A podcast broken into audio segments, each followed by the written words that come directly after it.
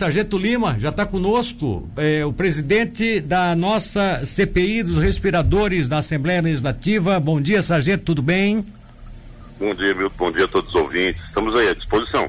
Sargento, deixa eu colocar rapidamente aqui, eu acho que o senhor vai me entender. Ontem, a, a presidência da Assembleia resolveu acatar um parecer da Procuradoria da Assembleia Legislativa sobre um dos processos de impeachment contra o governador e, esse processo, inclusive, é, trazendo também a julgamento a figura da vice-governadora e ainda com a participação do secretário é, da Fazenda do Estado de Santa Catarina, Jorge Tasca. Enfim, esse é um processo à parte de um procedimento é, administrativo que houve do, da, do pagamento de salários, a, a equiparação salarial de procuradores do Estado com os da Assembleia e que parece que havia uma contestação judicial, enfim, existe um argumento jurídico lá para isso. E aí você, claro, como deputado, também está acompanhando esse processo. Há vários outros processos que estavam ali pautados, alguns diziam respeito, inclusive, já aos problemas que estão surgindo da atual administração, é, sobre a qual, problemas sobre os quais você, com a sua comissão, tem conduzido com muita atividade, com muita, é, vamos dizer assim, perspicácia, é, esse, esse processo, que é o processo dos respiradores e, em decorrência disso, vários outros problemas que estão aparecendo aí, várias outras denúncias que estão aparecendo. A pergunta é essa, é, deputado. É, pode haver uma influência, apesar de ser casos eh, diferentes, mas pode haver uma influência sobre o julgamento desse pedido de impeachment em decorrência do que vocês estão ouvindo na CPI dos respiradores? Essa é a pergunta. Sim, é muito pertinente sua pergunta, muito importante, muito inteligente também. Eu acredito que sim, tá? É, por que digo isso? Não porque são, são é, processos que estão interligados entre si, eles estão acontecendo de forma paralela dentro da casa, porém é, toda a opinião pública ela tem acompanhado a, a, a grande imprensa, a, a, sociedade tem acompanhado, até aquela pessoa que não era politizada ou que não gosta de política teve adquiriu o hábito de acompanhar a CPI dos respiradores. Sim. Então a opinião pública ela é peça fundamental também quando você vai trabalhar num processo de impeachment. Então eu acredito que sim, vai influenciar bastante, até porque nós, é, é a CPI ela conseguiu expor muitas pessoas que não eram conhecidas e expor muitos fatos que eram desconhecidos. Hoje em dia o catarinense ele já sabe como se acontece um processo de compra. Eles já entenderam que não foi a falta, não foi de forma nenhuma ah, ah, o fato de ter comprado sem licitação que, é, que, que ocasionou tudo isso, mas sim o fato de não se exigir garantias compra. Isso é que foi o verdadeiro motivo é, do insucesso, do fracasso da compra dos respiradores. E os responsáveis estavam ali expostos ali, pode sim, de uma forma muito direta, influenciar é, é, na, na, na, no processo de impeachment. Eram cinco processos, de forma muito inteligente, o parlamento decidiu ontem, sem contestação, sem que nenhum deputado se manifestasse, né, optar por aqui, justamente por esse pedido de impeachment que engloba ali a vice, o próprio secretário Tasca, é, é na, na, nesse, nessa forma que eles encontraram ali de justificar o pagamento aos procuradores, né? É, então, eu acredito muito na justiça e, e, acredito que todos têm que ser expostos, né? A justiça está sendo feita, todos foram expostos, então o que você, a CPI, ajudou para isso também, é, eu fico muito contente. Agora, deputado, é, não é, não estou defendendo ninguém, estou dando uma de advogado do diabo para que a gente possa esmiuçar exatamente essa consciência dos deputados. Não ser, não é um risco, não é temerário que daqui a pouco é, vocês, vocês de forma global, que eu falo não só os integrantes da, da, da CPI, mas todos os deputados, todo o parlamento, influenciado por essas denúncias que ainda não estão comprovadas e transformadas em inquérito pela CPI, acabem eh, fazendo uma votação de algo que seria extremamente administrativo, que se houve um erro, um equívoco ou uma falha, foi administrativa e não moral e não, e não de, de, de índole? Não, teve ali duas, é, é, teve três, é, já, já eu, lógico, eu não sei se é, todos que estão nos ouvindo têm conhecimento, mas teve gente que estava presa. Existe sim. sim uma situação criminal tá? Existe uma investigação em cima de crime que aconteceu, isso é inegável, houve um crime, sim. É, houve, o, o, a, a, houve também situações do direito administrativo, tá? houve crime administrativo, houve transgressão disciplinar, ou melhor dizendo, né, de funcionários públicos. Então houve crime, houve transgressão disciplinar, né, houve dissídia, que é a famosa preguiça, é, houve sim a, omissão, isso ficou claríssimo, houve a intenção de se ocultar fatos, né? aí sim, mas tudo isso não somos nós, os deputados, que vão julgar isso aí. Quem vai, ao término do processo, eu acredito que mais uma ou duas semanas a comissão parlamentar de inquérito termine, chegue ao seu final, e aí sim vai ser encaminhado ao Ministério Público. E ele sim, ele vai pegar a, a, a, algo que está pronto e chamar o fulano e falar assim, gente, olha, isso aqui é transgressão disciplinar para funcionário público. Você tá, você tá aqui, eh, você vai ter um problema administrativo com o seu trabalho. Fala, fala, fulano, isso aqui que você fez é crime. Você vai responder criminalmente por isso, sabe? Então, assim, não, os deputados são bastante maduros, entendem disso aí muitíssimo bem. É, esse processo de impeachment, você vê que ele não é, ele não tem origem dele no, na CPI dos respiradores, e sim num, num aumento que foi dado de forma ilegal, sim. que já é um segundo motivo.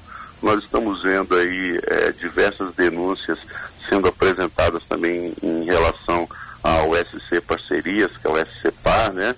É, em portos e outras, outras, portos desde o sul do estado até que é o norte do estado, começa é, lá em Bituba e vai até a, a, nossa São Francisco do Sul. Enfim, não é uma coisa só. Várias não coisas. é uma coisa só. São várias coisas. E é, são essas várias coisas que acaba criando um alicerce para um pedido de impeachment. O, o, né? o, deputado, honestamente, o senhor acha que se, mesmo que o, que o Carlos Moisés e a vice é, conseguisse provar nesse processo de impeachment que foi aberto ontem, que ao menos foi encaminhado ontem, né? Foi dado encaminhamento ontem. Se conseguisse uhum. provar de que ali houve, não houve dolo, que houve inocência, que é, eles estavam embasados numa autorização judicial que eles, é o que eles arguem, é, mesmo que ele, ficaria difícil para o governador essa situação que vocês estão apurando na CPI. Em outras palavras, a CPI pegaria o governador pelo que o senhor observou até agora? Sim, na CPI, é, o, o, eu fico muito contrariado, porque ambos são do meu partido. Sim, é triste né? isso, né? Triste, né? É, é, eu, eu, não guardo, eu não guardo mágoa de ninguém, isso é uma coisa que, graças a Deus, eu não faço isso aí para minha saúde, não para dele, sabe? É, você ficar alimentando raiva das pessoas. Porém, houve um sentimento muito grande mesmo, assim, de decepção por nossa parte, quando ele se afastou das pautas de direita, afastou-se da, da militância dele, afastou-se é, é, negou, é, é, é, disse que não foi necessário, que foi o nome Moisés que o elegeu, não foi o nome Bolsonaro. Eu, sou um, eu, eu fui um professor, um, um sargento da Polícia Militar. Eu sei muito bem quem que me colocou ali. Sim. Lógico, eu participava ativamente de movimentos de direita em Santa Catarina de cinco anos. Porém, quando houve essa, essa quando houve esse deputado carioca chamado Bolsonaro que nos deu um norte, aí sim que a nossa coisa tomou rumo. Sim. E ele negou isso aí. Então ele se distanciou das bases, isso foi errado.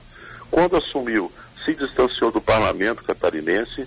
Eu não estou dizendo que deve haver uma aproximação promíscua entre os poderes, jamais isso aí. Mas todos eles têm que participar de forma unida, de uma, com uma união muito grande, porque nós temos um, um dos estados é, é mais ricos do Brasil. Exato. Santa Catarina. Não é, uma, não é uma terra miserável. Isso aqui não é uma terra de ninguém.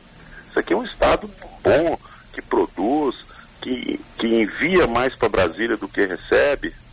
Porque nós temos, nós nós temos um, um, um, um dos povos mais maravilhosos do território nacional, está aqui em Santa Catarina.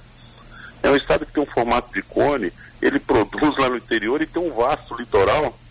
Né? Ele abre para o mar, ele pode trabalhar com exportação tem é, cortado por rodovias importantíssimas. Então, e, e foi ficando para trás, foi ficando para trás. Na verdade, se você parar para olhar politicamente mesmo ali, se hoje ele está nessa situação que ele está, quem colocou o Moisés onde está hoje foi o próprio Moisés. É. Ele, não foi os poderes. É. Traiu alguns princípios, ele traiu alguns princípios e isso está tá custando caro hoje, né? Está custando caro. É. Né? E até, os, até as próprias obrigações como governador, no meu entendimento, que é de estar junto das pessoas, ele deixou de fazer. Podia sim ter fincado a faca nas costas do Bolsonaro, virado as costas para a militância, mas pelo menos que fosse a população. É. Que tivesse presença junto às pessoas.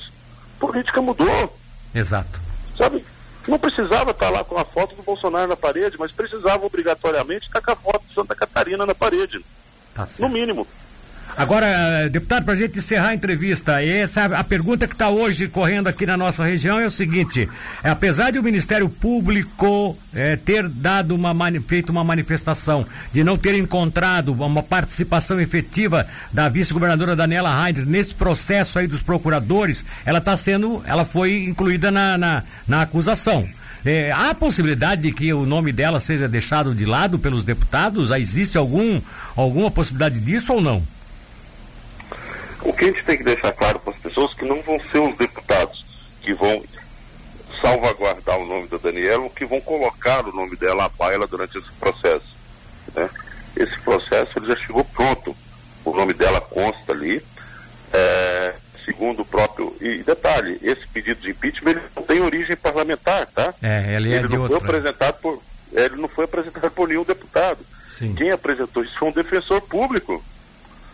Né? O que, que a gente precisa fazer agora é não tomar decisões e, e emitir opiniões antecipadas, é que a gente precisa sentar e ler agora o que, que foi um desses cinco, porque foram cinco pedidos de impeachment, né?